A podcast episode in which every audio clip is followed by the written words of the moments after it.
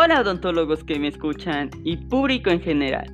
El día de hoy nos encontramos en su canal de radio favorito, Radio Dental, la radio de los odontólogos.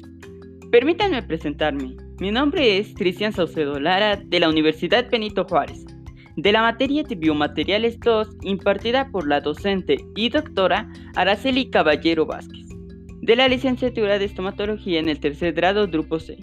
Y el día de hoy vamos a hablar acerca de un tema muy importante y muy especial. Hoy hablaremos del blanqueamiento dental. Vamos a analizar tres puntos importantes. Número uno, ¿qué es el blanqueamiento dental?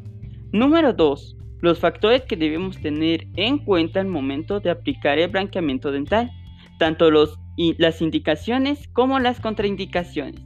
Y número tres, las técnicas para aplicar el blanqueamiento. Empecemos por la primera.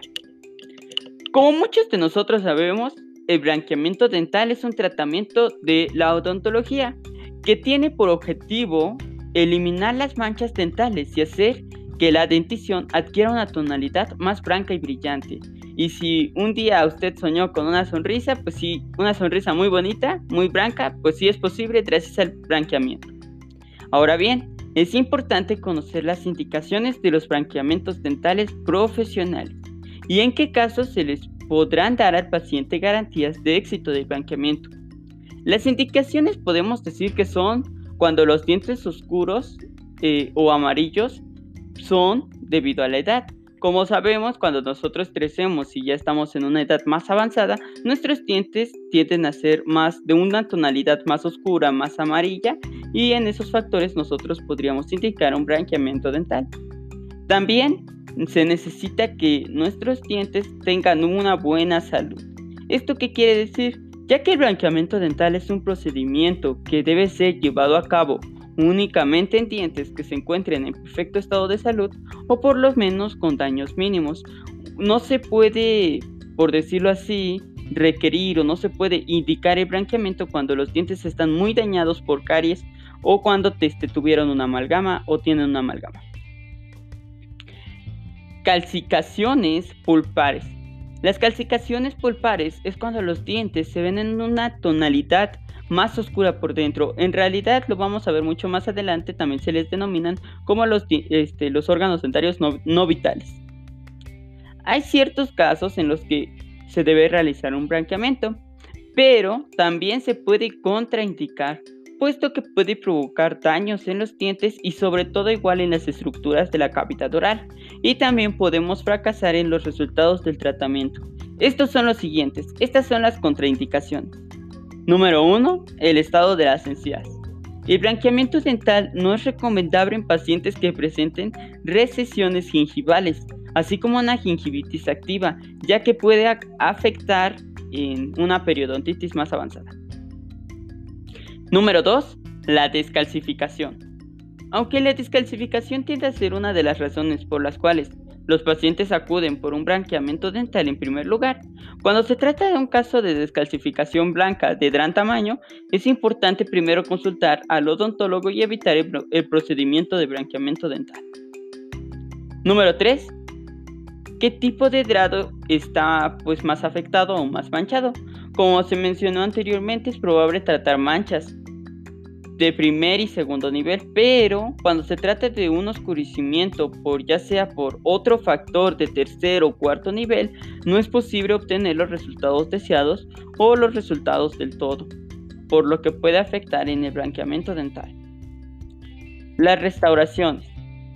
El blanqueamiento es completamente inefectivo cuando se realiza sobre dientes con, con restauraciones defectuosas o aquellos que han sido construidos con su totalidad con resinas o con carilla, ya que las sustancias y sus activos no actúan sobre sus cuerpos. Situaciones particulares. Nos referimos a esto cuando, pues, al tratarse de someter al tratamiento de un branqueamiento, pues son casos menores de 17 a 18 años, mujeres embarazadas o adultos mayores de 70 años en estos casos. Posibles reacciones inmunitarias. Entre los exámenes previos al tratamiento es posible es importante igual conocer si el paciente es alérgico a cualquiera de los agentes involucrados de, pues, del blanqueamiento. Un ejemplo sería los peróxidos, ya que cierta sustancia del blanqueamiento pues está hecho de este material. Hipersensibilidad.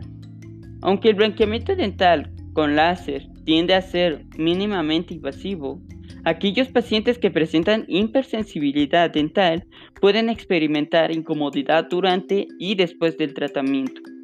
Y por último, el estado de las piezas que se van a intervenir. Es un otro aspecto fundamental e importante ya que debe ser tomado en cuenta el estado de la dentadura del paciente a tratar. Aquellos que poseen caries, fracturas o fisuras deben ser sometidos a una restauración o limpieza antes de poder continuar con el blanqueamiento dental. Una vez ya visto todo esto, es importante igual tomar algunos factores que se debe hacer para que el blanqueamiento se pueda ver estético, los cuales son los siguientes. La anatomía. Nosotros debemos ver la forma, la posición de los dientes y por ello es que nosotros debemos conocer cómo es la anatomía de cada órgano dentario, cómo es que se debe de ver bien, cómo es que pues la forma de los órganos dentarios tienen que estar del mismo tamaño o, o esas particulares.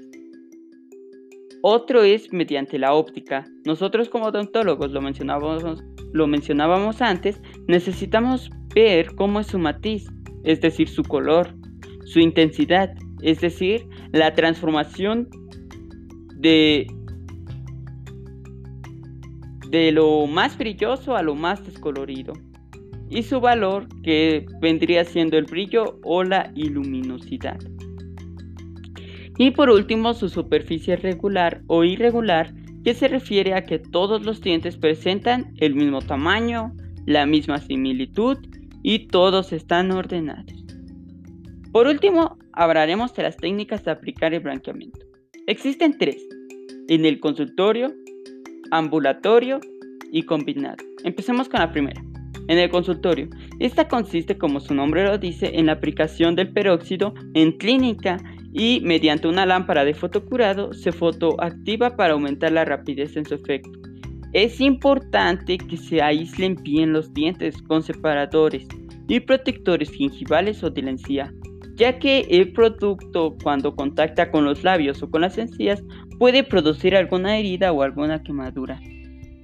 La ventaja de que pues el paciente vaya o de que el tratamiento sea en el consultorio es que puede alcanzar un tono más blanco y puede ser a veces en, este, en una cita y suele durar aproximadamente una hora. Número 2. Ambulatorio. Este blanqueamiento consigue los mismos resultados que el anterior pero en un periodo de tiempo más largo. Aunque pues obviamente como su nombre igual lo dice, este consiste en que el paciente se lo va a realizar siempre y cuando nosotros pues le enseñemos a cómo hacerlo. Es necesario tomar medidas al paciente y confeccionar las férulas personalizadas. Estas se van a entregar al paciente junto con el producto, que normalmente pues es peróxido de carabamida o peróxido de hidrógeno a menor concentración que en clínica. Aunque el resultado tarda más en alcanzarse, algunos estudios aseguran que el mantenimiento del resultado a lo largo plazo es mayor que el blanqueamiento en clínica. Y por último, el combinado. Considerando cómo es el, el tratamiento más efectivo por medio de algunos odontólogos, consiste en hacer una sesión clínica con fotoactivación que mencionamos anteriormente. Se, con una lámpara de fotocurado se fotocura todos los dientes y se entrega al paciente un kit con sus férulas y peróxido de carbamida o de hidrógeno a baja concentración para que lo haga en casa. Ahora bien, estos pueden ser en dientes no vitales, que como anteriormente lo decíamos, es cuando los dientes son más oscuros, un tono más negro, se puede decir. Eh, eso suele a veces pasar después de una endodoncia en el consultorio y ambulatorio. Y un diente vital que pues todos los dientes presentan la misma tonalidad, solo que pues a más amarillos tal vez. Pueden ser en el consultorio o ambulatorio. O combinados los dos.